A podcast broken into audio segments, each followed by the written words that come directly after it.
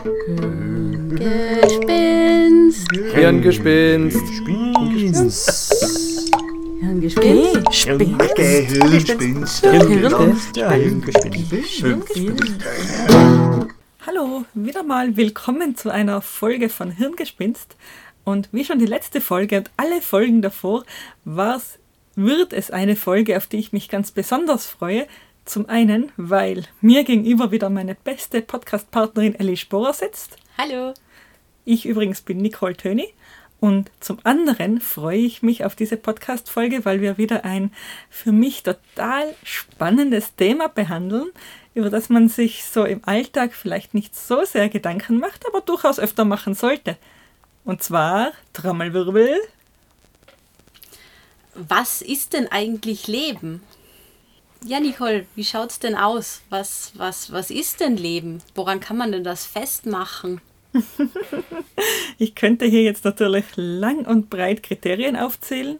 Werde ich vielleicht nachher auch, zumindest fünf oder sieben.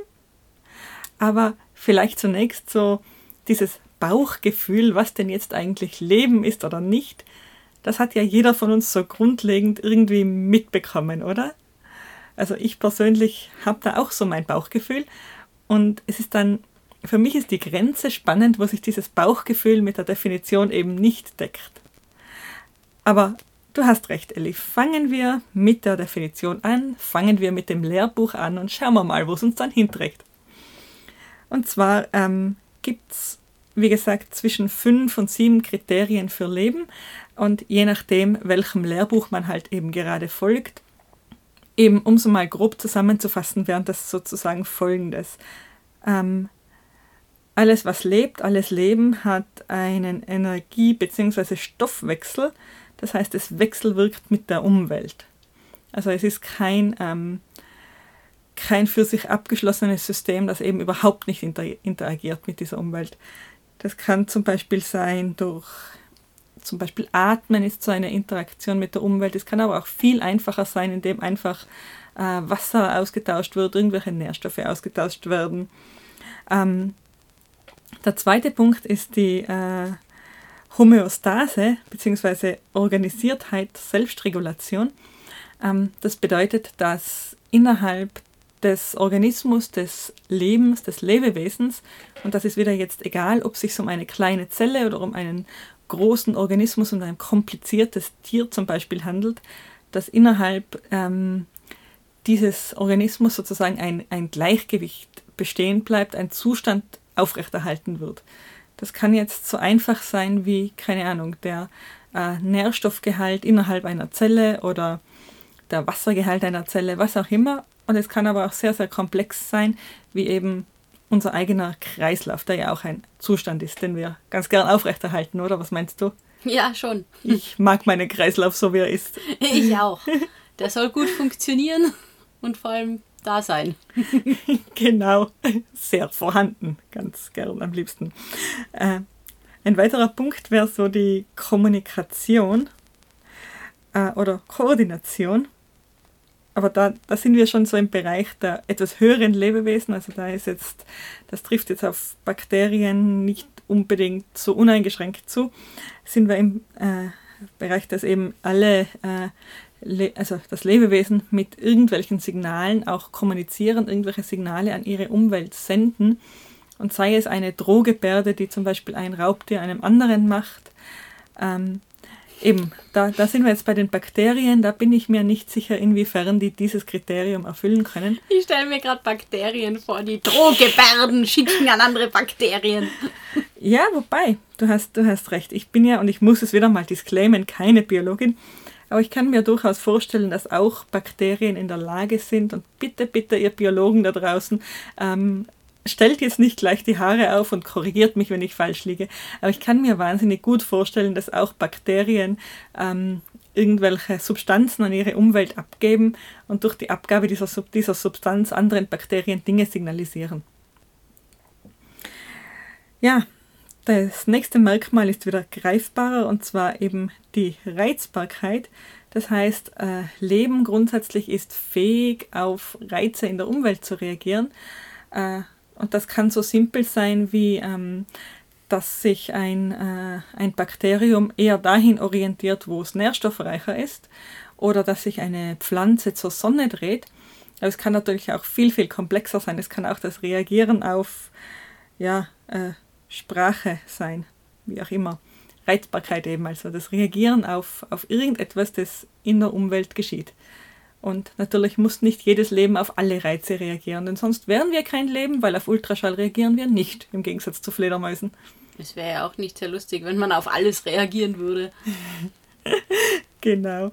Also da, da ist, ist schon eine gewisse Unschärfe da in meinen Augen. Ja, die nächsten äh, drei Dinge haben alle ein wenig miteinander zu tun. Und zwar die Fortpflanzung. Leben kann sich selber reproduzieren, in welcher Form auch immer, sei es über Zellteilung oder sei es eben über guten alten Sex. Auf jeden Fall, das sollte funktionieren.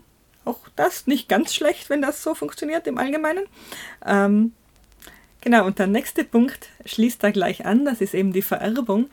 Also Lebewesen können sich nicht nur fortpflanzen, sondern im Rahmen dieser Fortpflanzung auch eigene Eigenschaften übergeben, weitergeben. Ähm, und Lebewesen können sich eben auch entwickeln. Das heißt, die Zelle muss nicht ihre exakte Kopie weitergeben, sondern äh, irgendetwas verändert sich im Leben dieser Zelle, in der Existenz dieser Zelle und sie kann auch ihr verändertes Erbgut weitergeben. Das heißt, Leben entwickelt sich sozusagen. Auch eben Wachstum wäre eine solche Form der Entwicklung. Ja, und damit sind wir eh schon äh, durch, durch die äh, Kriterien. Wirst du glücklich mit denen, Ellie? Hm, ich bin mir nicht ganz sicher, wie, wie einschränkend die sind. Oh, ich denke, wenn man sich jetzt, und das ist so ein typisches Schulbeispiel, ja, ähm, man, man, man fragt Menschen ja, was, was, was ist eigentlich Leben? Und dann kommen meistens so Dinge, ja, das bewegt sich, das atmet, das reagiert, oft kommt noch, das reagiert auf die Umwelt. Und dann äh, kann man so wunderschöne, über so wunderbare Beispiele reden. Ja, was ist denn dann mit Feuer? Feuer bewegt sich, Feuer reagiert auf die Umwelt, Feuer kann sich fortpflanzen. Also sozusagen, wenn man äh, ein Zündhölzchen zum einen Zündhölzchen hält, dann geht das Feuer ja weiter. Warum bitte wäre jetzt Feuer kein Lebewesen? Warum ist Feuer nicht Leben? Ja, es hat schon, schon Anteile, das sieht man schon, ja. Aber man, so, so klassisch würde man jetzt Feuer vielleicht nicht unter Leben fassen. genau, und es sind einige, einige Punkte, die Feuer eben nicht hat, wie zum Beispiel die Sache mit der Vererbung, die Sache mit dem Wachstum, während eben andere Dinge, also eben die Reizbarkeit, das Reagieren auf, auf die Umwelt, das hat Feuer ja sehr wohl. Also Sauerstoffgehalt, da reagiert Feuer ja sehr, ähm, sehr sensibel drauf, sage ich mal, oder? Schon, ja. Organisiertheit, ja, natürlich. Innerhalb eines Feuers herrscht ein, ein gewisses äh, Gleichgewicht, das ganz gern aufrechterhalten bleibt, sonst ist es kein Feuer mehr, also die Temperatur ebenso. Aber aber so eben wesentliche Merkmale, wie bereits gesagt, die Sache mit der Vererbung, die Sache mit, den, mit der Kommunikation, äh, die Sache mit dem Wachstum, diese Dinge, die fehlen dann eben. Genau. Oder Wasser. ja, Wasser, Wasser. Ja, man kann dieses Spiel für viele unbelebte Dinge spielen. Was denkst du, warum lebt Wasser nicht? Ähm, Wasser hat wahrscheinlich auch wieder das Problem mit der Fortpflanzung und Vererbung. Das gibt es alles gar nicht. Wachstum auch nicht wirklich, oder? Wachstum im Sinne von Entwicklung kennt Wasser nicht, natürlich nicht. Ist ja. Genau. Es äh, reagiert schon auf seine Umwelt. Also zum Beispiel auf, auf Hitze, dann erwärmt sich's. Auf Gefälle, dann fließt es abwärts. Genau. Genau, also aber es ist relativ, äh, finde ich, eindrucksvoll an diesen Beispielen festzumachen, dass Leben gar nicht so greifbar ist, wie das in unseren Köpfen sich darstellt. Das Lustige ist, weil du vorher gesagt hast, ist mir im Wasser eingefallen, weil äh, in, im alten Griechenland hat man ja ähm, den Ursprung des Lebens auf Wasser oder Feuer zurückgeführt und deswegen habe ich das irgendwie passend gefunden.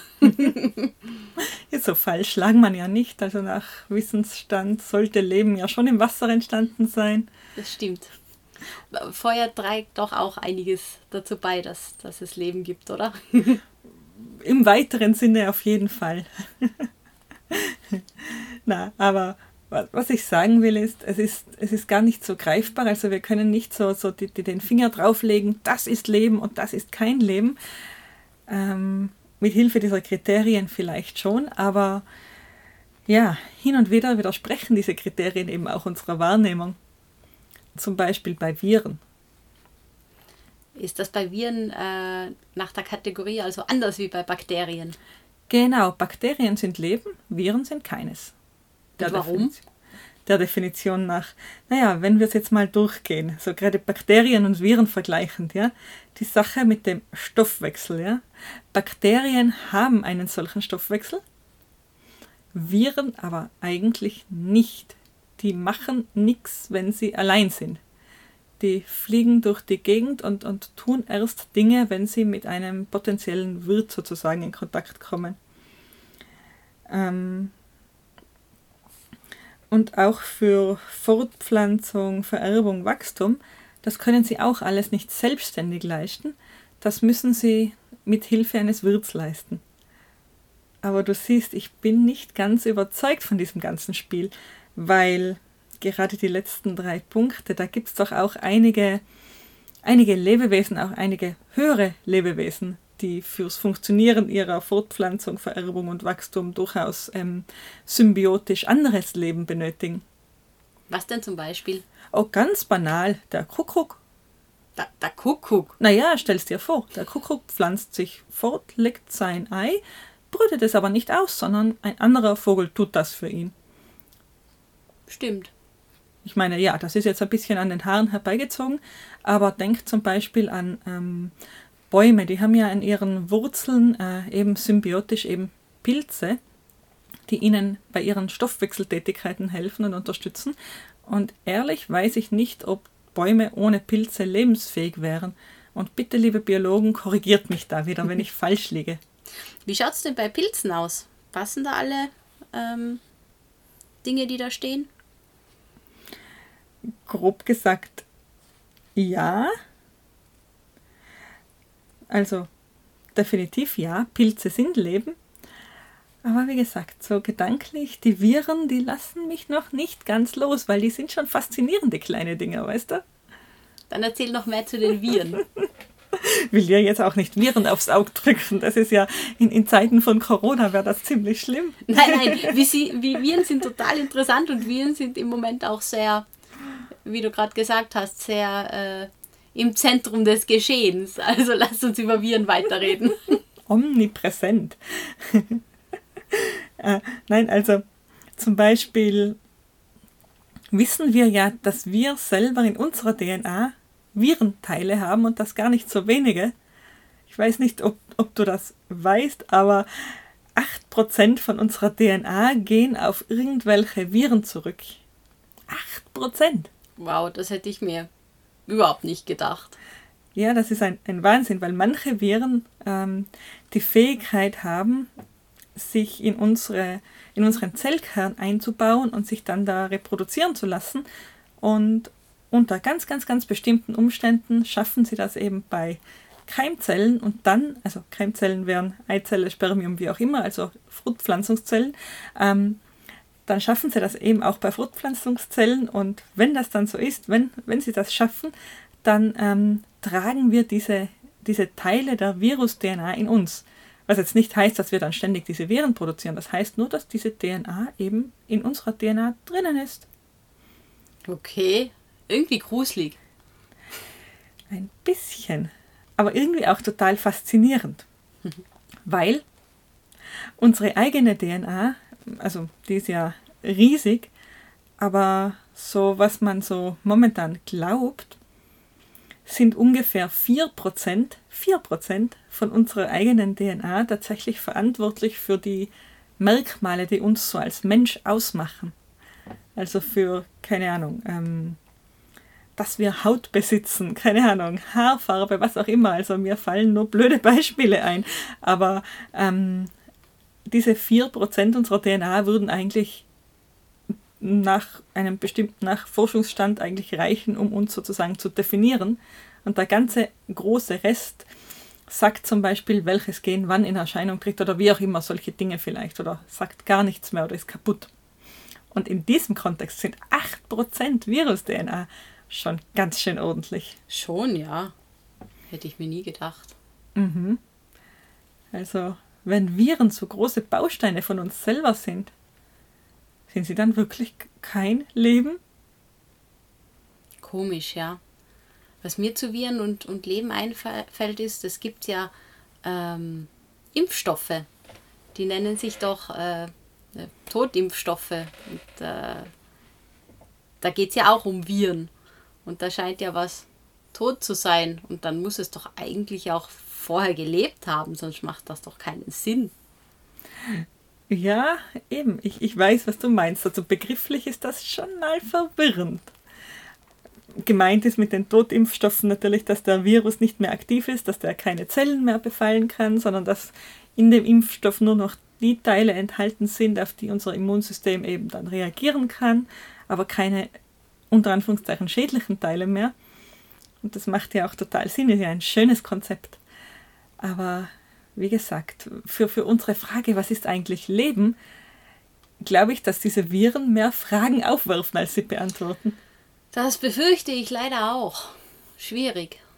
Aber eben, ähm, ja, okay, wir haben jetzt da die Anhaltspunkte, was äh, Leben biologisch jetzt sein sollte.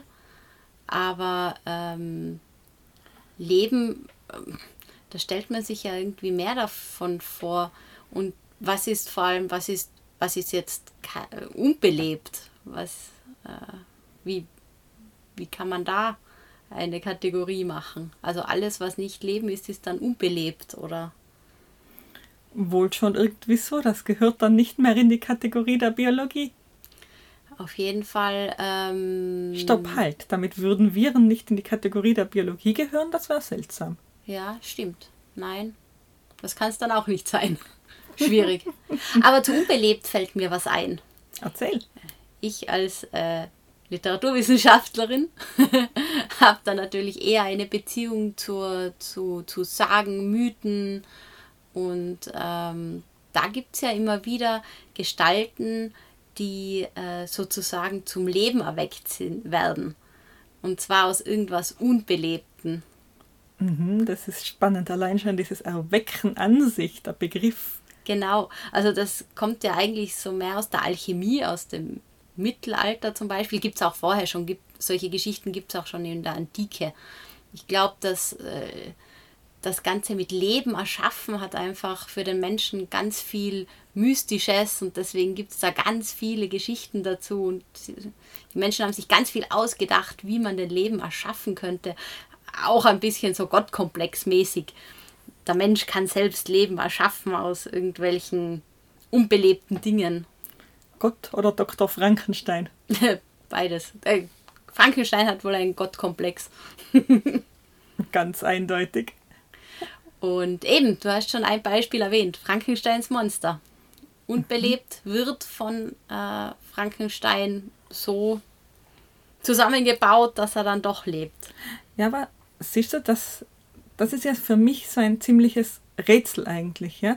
Jetzt ist dieser Organismus belebt, also sagen wir die Vorläuferteile, Bestandteile von Frankenstein. Frankenstein wurde ja aus äh, Leichenteilen zusammengeflickt, wenn ich das richtig in Erinnerung habe. Ähm, das heißt also, zu einem bestimmten Zeitpunkt hören diese Dinge auf, lebend zu sein. Und ja, jetzt bildet sich der äh, Dr. Frankenstein ein, hier wieder Leben einhauchen zu können. Oder um es anders, anders zu formulieren, mit der Frage nach, was ist Leben, kommt ja auch die ganz, ganz große Frage, was ist eigentlich Tod? Ja, stimmt. Es ist nicht nur, was ist unbelebt als Gegenteil, sondern äh, normalerweise ist ja Leben und Tod eine Kategorie, die man so verwendet. Genau, und das ist ja wenn, wenn man jetzt wirklich einen Schritt zurückgeht ja, und sich überlegt, ähm, wir haben unseren Kreislauf, der da seine Homöostase aufrechterhält und so weiter und so fort und hunderttausende Prozesse, die in unserem Körper ablaufen. Ähm, und irgendeiner dieser Prozesse stoppt. Und dann war es das. Dann ist es nicht möglich, diesen, oder in den allermeisten Fällen nicht möglich, diesen Prozess wieder in Gang zu bringen. Und dann endet für den gesamten Organismus das Leben. Was ja eigentlich, wie soll ich sagen, irgendwie, ja, gruselig ist, oder? Ja, schon. Aber irgendwie, es stimmt ja auch wieder mit den, mit den Punkten überein, oder? Die Punkte treffen dann nicht mehr zu. Mhm, das schon, aber eben theoretisch, wie, wie soll ich das formulieren? In Computerspielanalogie, man hat dann ja nur diesen einen Versuch sozusagen. Wenn irgendeine Winzigkeit in diesem, in diesem Sieben-Punkte-Plan des Lebens äh, kurz mal schief läuft und sei es für zehn Minuten, dann war es das mit dem Spielchen. Ja, eben. Es ist sehr einschränkend. Und auch, ich meine, vielleicht finden wir ja auch einmal andere Dinge, die nicht in die Kategorien passen. Also stell dir vor, wir kommen doch mal auf andere Planeten und dort gibt es Dinge, die für uns jetzt schon in die Kategorie, Kategorie Leben fallen würden, aber irgendwie passen sie dann doch nicht zu den biologischen ähm, Punkten, die wir da haben. Oh ja, da fällt mir in Sachen Science Fiction total viel ein. Beispiele, los. es gibt in, in wahnsinnig viel Science-Fiction-Filmen, Büchern, ähm, gibt es Entitäten, die irgendwann körperlos werden. Sozusagen irgendwelche Wesenheiten, die sich so weit entwickelt haben, dass sie sich von ihrem Körper eben lösen und rein geistige Wesen werden. Und dann leben sie entweder als geistige Wesen und haben psychische Kräfte, was auch immer. Ich, ich weiß, das ist natürlich nicht realistisch oder aber sie transferieren sich in, keine Ahnung, Roboter, was auch immer und sind auch in diesem Sinne dann, ähm, werden in den Serien und, und, und ähm, Filmen und Büchern dann sehr wohl als Leben dargestellt, obwohl sie ja technisch diese Voraussetzungen eigentlich dann nicht mehr erfüllen. Das heißt, du kannst mit, du kannst mit diesen Wesen interagieren, du kannst mit ihnen sprechen, sie haben offensichtlich auch Gefühle, Gedanken, Kreativität und generieren auch aus sich heraus ähm, im Neues, eben im Sinne von Kreativität, aber sie sind eigentlich streng genommen kein Leben. Ja, stimmt. Du hast zwischendurch auch Roboter erwähnt. Mhm. Was ist denn, wenn zum Beispiel Roboter ähm, sich so weiterentwickeln, dass sie wirklich eigenständig leben könnten? Dann würden wir sie wahrscheinlich auch eher als lebend empfinden, weil das hängt vor allem wahrscheinlich in dem Fall mit der Kommunikation zusammen, da wir mit ihnen eben interagieren können. Aber trotzdem, ähm, okay, sie können auf ihre Umgebung reagieren, man kann mit ihnen kommunizieren, aber der Rest ist dann schon wieder schwieriger. Ja, ich glaube, bei den Robotern wird sich wirklich ein bisschen an der Fähigkeit zur Entwicklung oder Wachstum oder wie auch immer spießen. Das kommt jetzt total stark darauf an, wie man denn einen Blick auf diese Fähigkeit wirft. Ähm, wenn ich mir jetzt vorstelle, der Roboter, ähm, von dem da gesprochen wird, der hat die Möglichkeit, äh, ist auf irgendeine Art und Weise ein selbstlernendes System, kann also seine Hirnstruktur sozusagen verändern, Wobei es natürlich schwierig ist, beim Roboter von Hirn zu sprechen, aber er kann halt die Struktur des Prozesses, das da den Roboter steuert, ähm, den Roboterkörper steuert, verändern, durch eben Lernen und so weiter. Ähm, würde das dann schon reichen, um davon Wachstum zu sprechen? Ist geistiges Wachstum auch Wachstum? Ja, ist die Frage. Und auch die, die, die, die Fortpflanzung. Auch das, aber da könnte man überlegen, ein Roboter könnte ja eine Fabrik bauen, die andere Roboter baut. Genau, so weit war ich auch schon. Aber zählt das dann als Fortpflanzung? ja, es ist eben schwierig, wie gesagt. das fällt für mich wieder ein bisschen in die Kategorie eben, Menschen ähm, wollen irgendwelche leblosen Dinge beleben, um sie lebendig zu machen. Ja, um, um mit ihnen leichter interagieren zu können. Oder anders gefragt, was nützt es uns, wenn wir diese Kategorie Leben mit Leben füllen? Ja. Also was, was nützt es uns? Warum, warum überhaupt kategorisieren sozusagen? Warum überhaupt so hochkomplexe Definitionen entwerfen und versuchen, alles, was irgendwie biologisch ist, mit Ausnahme der Viren, in diese Definition reinzupacken? Ja, schwierig. Ich habe ich hab noch was Interessantes gelesen. Leider ähm, ähm, war der Artikel nicht ganz so ausführlich, aber ähm, sie haben Forschungen gemacht, ähm, dass Menschen anscheinend äh, wahrscheinlich angeborenerweise äh, lebende Dinge und nicht lebende Dinge auseinanderhalten können. Es ist leider nicht genau äh, spezifiziert gewesen, nach was sie da gehen. Ähm, wahrscheinlich ist es, es, ist es, es war mir nicht ganz klar, aber prinzipiell haben sie herausgefunden, dass das Hirn von Menschen das nicht allein über, über das Sehen äh, rausfinden kann, sondern dass zum Beispiel auch Leute, die ähm, blind geboren sind, im Hirn bei lebendigen Dingen und leblosen Dingen ähm, genau die gleichen Reaktionen äh, zeigen, wenn man sie im, im MR anschaut. In Ordnung, aber wie lässt sich das vereinbaren mit eben genau dem, was du vorher gesagt hast, nämlich diesem, diesem altgriechischen Verständnis, das Leben aus Feuer und Wasser. Ich meine ja, frühere Generationen werden uns da um nichts nachstehen, was dieses ähm, spontane Verstehen von Leben, spontan intuitive Verstehen von Leben, nenne ich jetzt mal, äh, anbelangt. Ja, schwierig. Es, es passt ja auch nicht. Ich meine, Bakterien kann man jetzt wahrscheinlich auch nicht so leicht äh, feststellen, dass man sie in der Hirnreaktion dann feststellen kann. Ja, es wäre total spannend, ob der erste Forscher oder die erste Forscherin, die einen Bak ein Bakterium unter dem Mikroskop gesehen hat, das war übrigens ein Forscher, keine Forscherin, ähm, ob dieser Person dann sofort klar war, dass es Leben ist, was er da beobachtet. Ja, das, das wäre wirklich interessant. Aber äh, e-, eben, äh, ich habe nur prinzipiell spannend gefunden, dass es da anscheinend verschiedene Reaktionen im Hirn gibt mit den Tests, die sie gemacht mhm. haben. Also das. Äh, ich würde gern noch ein bisschen weiter zweifeln und auch auf deinen Frankenstein zurückkommen, weil da hat es ja im gerade im 19. Jahrhundert immer diese Experimente mit Elektrizität gegeben, wo man eben Froschschenkel unter Strom gesetzt hat und die haben dann gezuckt und dann glaubte man da in dem unbelebten toten Frosch für äh, Sekunden oder Sekundenbruchteile Leben erzeugt zu haben oder wie auch immer. Ja, da war die Intuition ja dann auch nicht so groß, oder? Nein, das, das wohl nicht. Ich weiß auch eben nicht, ob zum Beispiel, ähm, wenn da ein Roboter ist, der, der da rumgeht und redet, ob, ob man das nicht eben auch als Leben erkennen würde. Da bin ich auch sehr, sehr zwiegespalten, ob mhm. das nicht funktionieren würde. Genau. Aber eben, da, da sind wir wieder bei der Wahrnehmung. Ob die Wahrnehmung von Leben und die Kategorien, die wissenschaftlichen, biologischen, dann immer so übereinstimmen. Schwierig. Ja, eben. Und für mich ist es, man, man kann ja nicht einfach hergehen und sagen, ja, Leben ist alles, was sich wie Leben anfühlt. Für mich, wenn ich es wenn anschaue, das ist sicher die schlechtere Wahl, als einen äh, fünf- oder siebenstufigen Katalog zu definieren. Aber grundsätzlich finde ich den Katalog auch etwas unbefriedigend, um ganz ehrlich zu sein. Hm.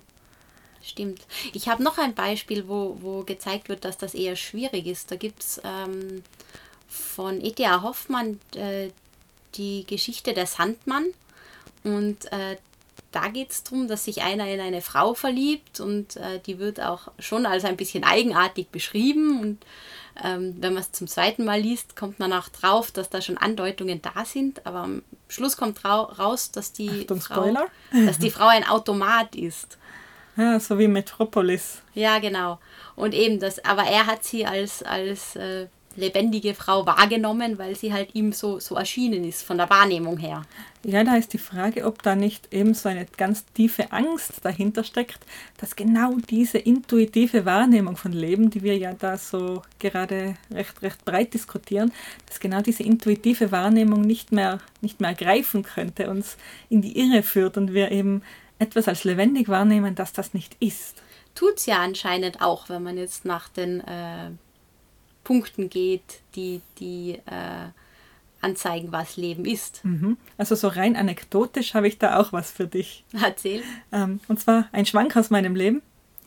Ich habe mal ähm, an einer Studie teilgenommen, wo es, äh, es war ausgeschrieben bei der Studie, dass es um künstliche Intelligenz geht, dass es um Roboter geht und so weiter. Und ähm, was ich nicht wusste, war, was es eigentlich, naja, die eigentliche Studie kannte ich nicht. Ich bin da also hingegangen und mir wurde gesagt, ich würde jetzt in einem Raum mit einem Roboter interagieren und ich sollte einfach eben interagieren. Gut, ich interagiere da also mit dem Roboter, beantworte Fragen, unterhalte mich mit ihm, natürlich auf eingeschränktem Level, aber trotzdem. Und danach raus aus dem Raum, wieder in die Nachbesprechung mit den, mit den Forschern und Forscherinnen. Es stellt sich heraus, es ist eine psychologische Studie gewesen. Es ging gar nicht darum, äh, festzustellen, was denn die Roboter so tun oder wie intelligent künstliche Intelligenz ist oder wie die auf mich reagieren können. Ich habe nicht mit einem Roboter gesprochen, sondern ich habe ähm, im Prinzip äh, durch eine Kamera, durch ein Kameraobjektiv mit einem Menschen gesprochen, dessen Stimme dann eben vom Roboter, also von diesem Robotergesicht verzerrt war und äh, der Mund hat von dem Robotergesicht hat sich bewegt, aber tatsächlich habe ich mit einem der Forscher dahinter gesprochen, die mich dann darauf aufmerksam gemacht haben, ähm, ob ich denn nun bewusst langsamer und einfacher gesprochen hätte, so quasi wie man mit meinem Kind, wie man mit einem Kind interagiert, ob, ob mir das bewusst gewesen sei und so weiter. War total spannend, meine eigene Verblüffung auch. Ich habe mich ein bisschen auf den Arm genommen gefühlt, um ehrlich zu sein auch. Ja, das, wie du das erzählt hast, habe ich mir auch gedacht, ui, da wäre ich mir aber verarscht vorgekommen. es war spannend, weil man ja genau die, dieses, diese, diese eigene Wahrnehmung dann zu hinterfragen beginnt, und zwar in genau diesem Bereich. Ähm, Warum ist mir nicht aufgefallen, dass ich ein lebendes Wesen vor mir habe? Eben einen Menschen eigentlich, wenn auch durch diese, diese Verkleidung des Roboters im Prinzip. Warum ist mir das nicht aufgefallen? Hätte es mir auffallen müssen? Was sagt das über mich aus? Was sagt das über uns als Menschen aus? Ja, die Wahrnehmung ist halt auch immer äh, von dem beeinflusst, was jetzt äh, sozusagen deine Umgebungsparameter sind.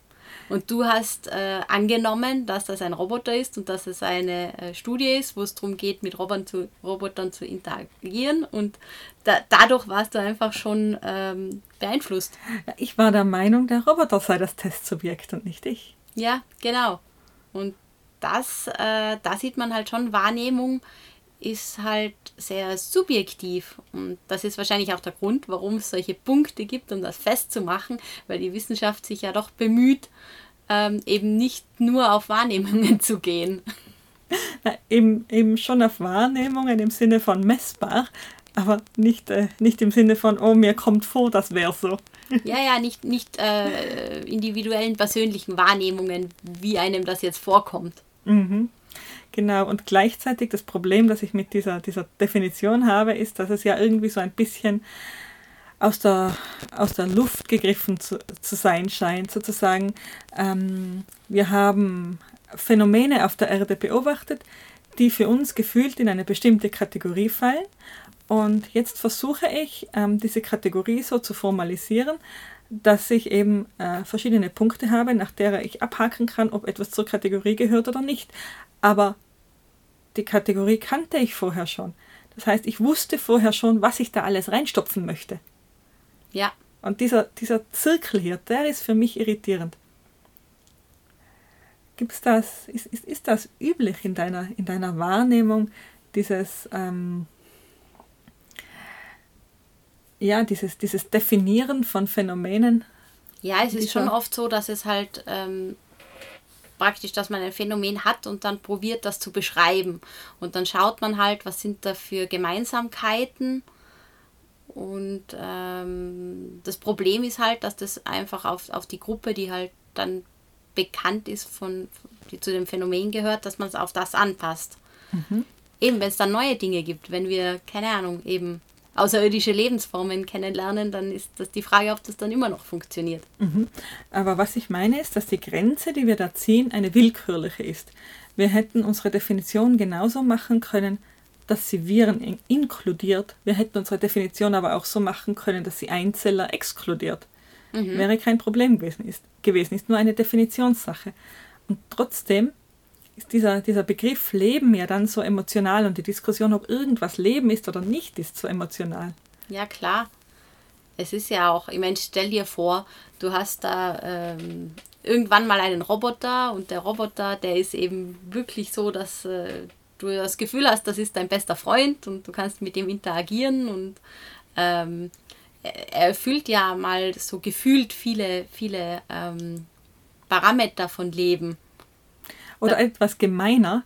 Ähm, die Ars Electronica kennst du, oder? Mhm. Und als ich dort zuletzt war, und es ist zugegebenermaßen einige Zeit her, haben sie so eine, gab es dort als Ausstellungsstück, äh, auch zum Anfassen, zum Ausprobieren, eine Art Robbe, also eine so plüschige Robbe, so mit Haaren dran und ähm, Flausch. Flausch und überhaupt, genau. Und das Ding war ein, ein Roboter in dem Sinn und hat ein wenig interagiert mit den äh, Personen, die ihn da im, im Arm gehalten haben. Ich weiß jetzt nicht mehr, ob, er wirklich, ob die Robbe wirklich geschnurrt hat, aber sie hat sich eben so leicht bewegt, wenn man sie gestreichelt hat. Sie hat irgendwas gemacht. So ein bisschen so, wie man das von einer Katze erwarten würde. Weißt du, was das Einsatzgebiet dieser Robbe war? Erzähl. Einsamkeit bekämpfen in japanischen, damals natürlich immer japanischen Altersheimen. Ja, kann ich mir aber gut vorstellen. Und ich glaube, dass die älteren Leute vielleicht es nicht so lustig finden, dass ihre Robbe nicht lebt. Ja, ja, ja, ich bin mir ziemlich sicher, sollte ich jemals in einem Altersheim landen, was ich mir persönlich nicht wünschen würde, ähm, dann hätte ich lieber eine Katze als eine mechanische ähm, Roboter-Robbe. ja. Aber eben, ich glaube, wenn, wenn du jetzt so eine Robbe hast und die dann, wenn die dann wirklich auch das bringt, was sie nutzen soll, dann wird sie angesehen wie irgendwas Lebendiges. Obwohl sie de facto einem wirklich simplen Programm folgt. Mhm. Gruselig, nicht? Ja, schon. So, so ein wenig. Aber eben, die, die persönliche Empfindung ist da wirklich ähm, so individuell, dass man da wirklich schnell auf einer ganz anderen Schiene ist. Ja, ja, das stimmt. Aber da sind wir, da sind wir wieder bei diesem, das, was du vorher gemeint hast, dass wir intuitiv Leben erkennen können. Da bin ich wirklich noch ganz, ganz stark am Zweifeln. Ja, eben. Ich, ich, ich könnte mir auch vorstellen, dass das eben nicht ganz so einfach funktioniert, wie es in dem Artikel drin gestanden hat. Mhm. Und vor allem dann wieder intuitiv etwas erkennen, das wir ja selber in so und so vielen Kriterien definiert haben. Also gerade an den Grenzbereichen muss es ja zwangsläufig verschwimmen. Ja, auf jeden Fall. Aber ich habe dich, glaube ich, vor Äonen von Jahren bei Frankenstein unterbrochen und du wolltest auf ganz was anderes raus. Stimmt's oder habe ich recht? Bei Frankenstein, lass mal überlegen. Ich glaube, den Sandmann habe ich schon untergebracht. Da gibt es eben die Automatenfrau, mhm. die eben auch ähm, eigentlich halt äh, unbelebte Schrauben sind, die dann zusammengeschraubt werden, sich bewegen, reden können, aber eben erscheinen wie ein Mensch. Aber eben in der Antike gibt es da noch mehr. Da gibt es ja den äh, Prometheus-Mythos. Den kennt man von all, vor allem wegen dem Feuer, weil er den, äh, den Göttern das Feuer gestohlen hat. Oder aus Innsbruck kommend wegen dem Lokal. In einem anderen Leben ein Lokal, das man durchaus auch hätte besuchen können. Oh ja, viel tanzen. Sehr schön. Und guter Toast. Auf jeden Fall ähm, beim Prometheus-Mythos kommt auch vor, ähm, dass Prometheus ja die Menschen äh, schützt und ihnen eben deswegen auch das Feuer wiederbringt. Ähm, und das kommt daher, dass er die Menschen erschaffen hat aus Lehm. Oh, Prometheus hat die Menschen erschaffen. Mhm, genau. Sind wir ein Golem, wenn wir aus Lehm sind? Ja, eben, da wollte ich als nächstes drauf raus. Der Golem ist auch aus Lehm, nur halt die Menschen, die haben von Prometheus dann eben noch äh, eigene Eigenschaften bekommen und dass sie sozusagen auch eigenständig leben und Entscheidungen treffen können etc. Und der Golem ist eine Gestalt, die, die gesteuert wird. Ja, die hat ja was ganz anderes Magisches in ihrem Inneren, wenn ich das jetzt recht in Erinnerung habe. Und das andere große Magische in unserem Leben ist ja die Schrift. Stimmt, genau durch Schrift kann der Golem gesteuert werden. das ist doch eigentlich romantisch, oder? Ja, klingt schon nett. So diese, diese Macht des gesprochenen oder eigentlich geschriebenen Wortes, dass es eigentlich einfach nur reicht, etwas zu wollen oder etwas aufzuschreiben, das man will und dann passiert, passiert. es. Ja, schon. Aber trotzdem bin ich lieber ein Mensch und kein Golem. Dann ist man so fremdbestimmt etwas, etwas. Und dann müsstest du dich als Golem vielleicht fragen, wer es denn wäre, der dich fremdbestimmt und weswegen er das tut. Und Ach nein, das klingt gar nicht gut.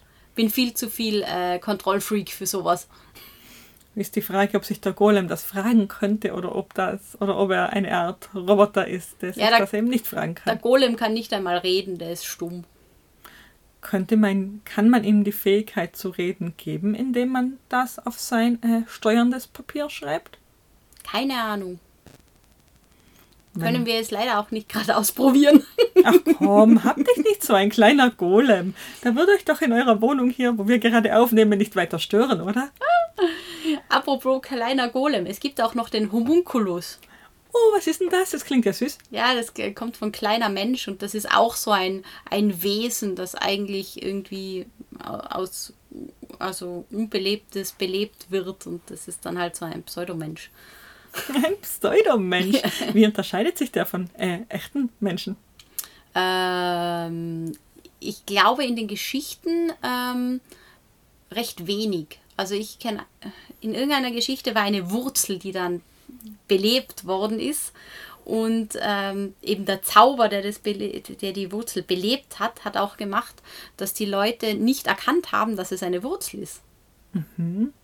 Mhm. Also sozusagen, das ist ja eigentlich ein, ein Gedanke, der gar nicht so fern liegt, dass der eigentliche Kern, der jetzt Leben ausmacht, das, was Leben belebt macht, etwas Zauberhaftes ist, ein, ein Zauber irgendwo ist.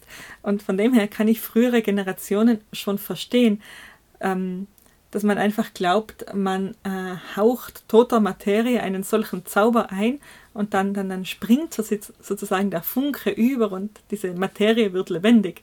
Denn umgekehrt funktioniert es ja. Ein, ein kleiner, äh, ein klein, eine kleine Unterbrechung in den Kreisläufen und dann war es das. Ja, genau.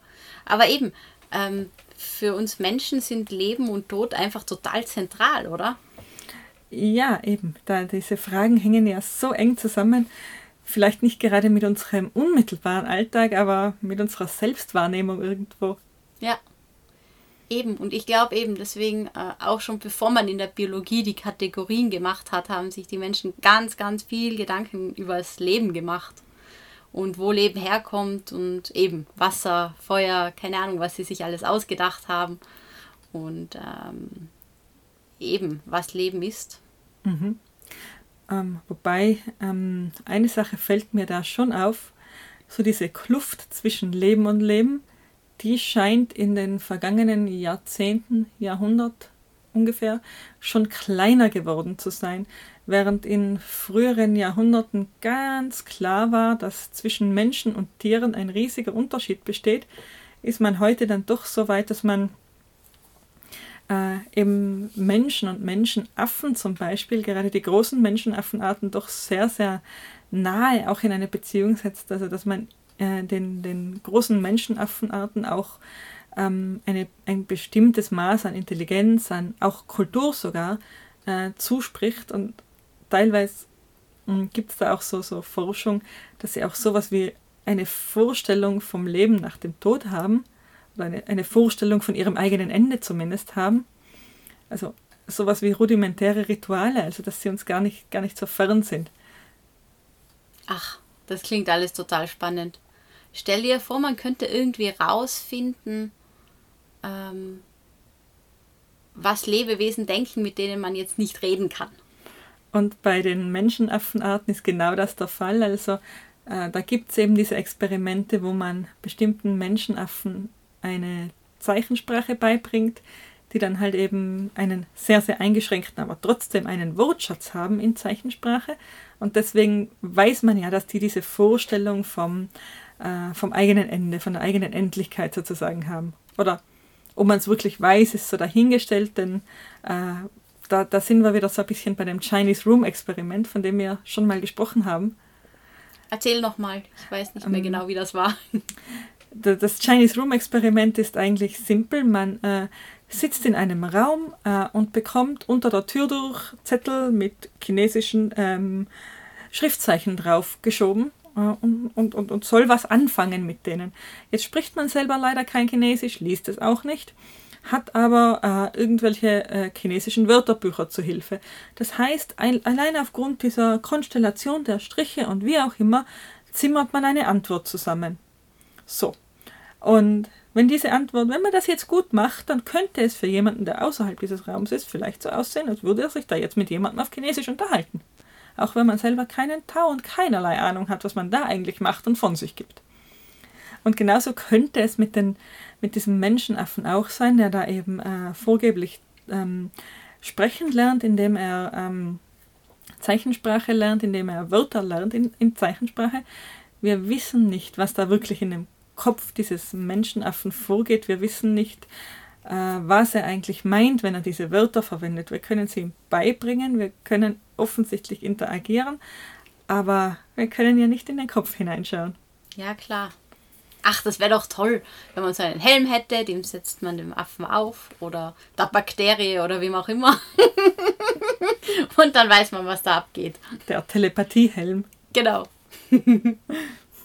da sind wir wieder im Reich der Science Fiction, aber solche Ideen mag ich. Ja.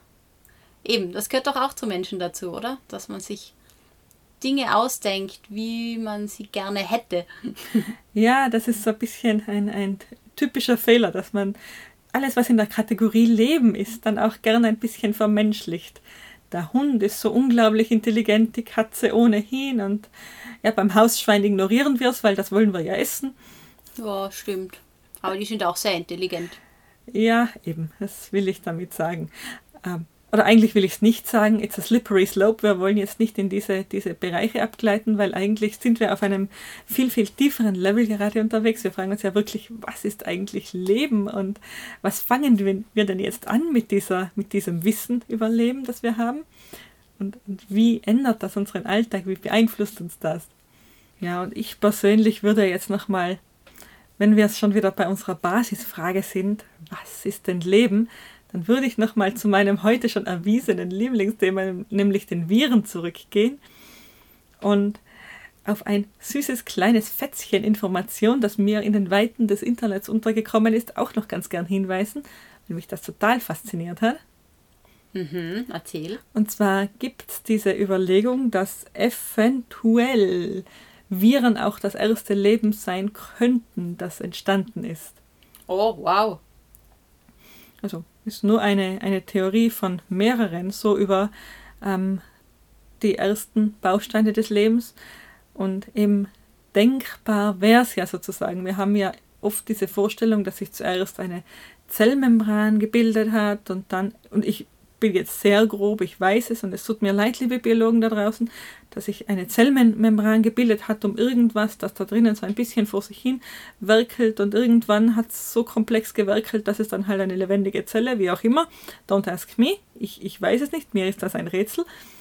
Ähm, aber es könnte auch sozusagen anders gewesen sein, dass sich ähm, eben Proteine so zusammenfinden, dass sie DNA-artig sind und ähm, ja, und, und, und diese DNA-artigen Teile sich dann diese sich dann in etwas, das eine Zellmembran ist, reinbauen und plötzlich ähm, funktioniert das Ganze. Plötzlich spielen diese zwei Teile zusammen und diese äh, DNA-Teile, die da irgendwas tun, die da irgendeine Anweisung, ein Code sind sozusagen, ja, das ist dann mehr oder weniger ein Virus.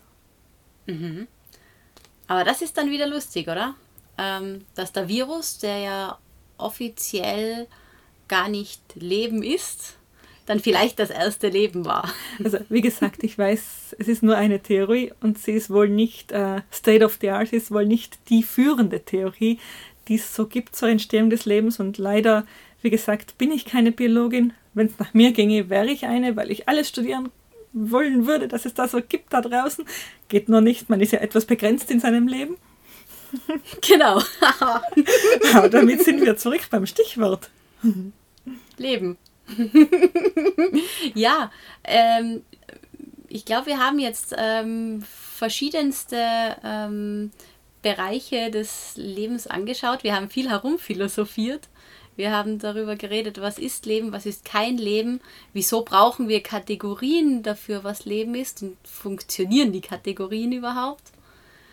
Und wir haben auch wunderbar über Mythologie geredet, über Unbelebtes, das belebt wird, über Alchemie und Homunkuli. Ach, ich bin sehr zufrieden. Ja, und worüber wir nicht geredet haben, ja, und worüber wir nicht geredet haben, sind die ganzen interessanten Auswüchse, die Leben so annehmen kann, von Schleimpilzen über Oktopusse bis zu, ja, was auch immer uns da so einfällt aber versprochen. das kommt nochmal in einer anderen Folge. Auf jeden Fall. Wer würde sich denn schon freiwillig Schleimpilze entgehen lassen? Ja, Schleimpilze sind voll spannend. Total. Aber bevor wir total abdriften, ähm, würde ich sagen, lassen wir es gut sein für heute. Danke fürs Zuhören und bis zum nächsten Mal. Ciao. PS, hört's rein auf www.hirngespinst.eu. Lasst uns Kommentare da, damit ich nicht vergesse, die Eigenwerbung da am Ende anzuschließen. Jetzt aber, tschüss. Ciao.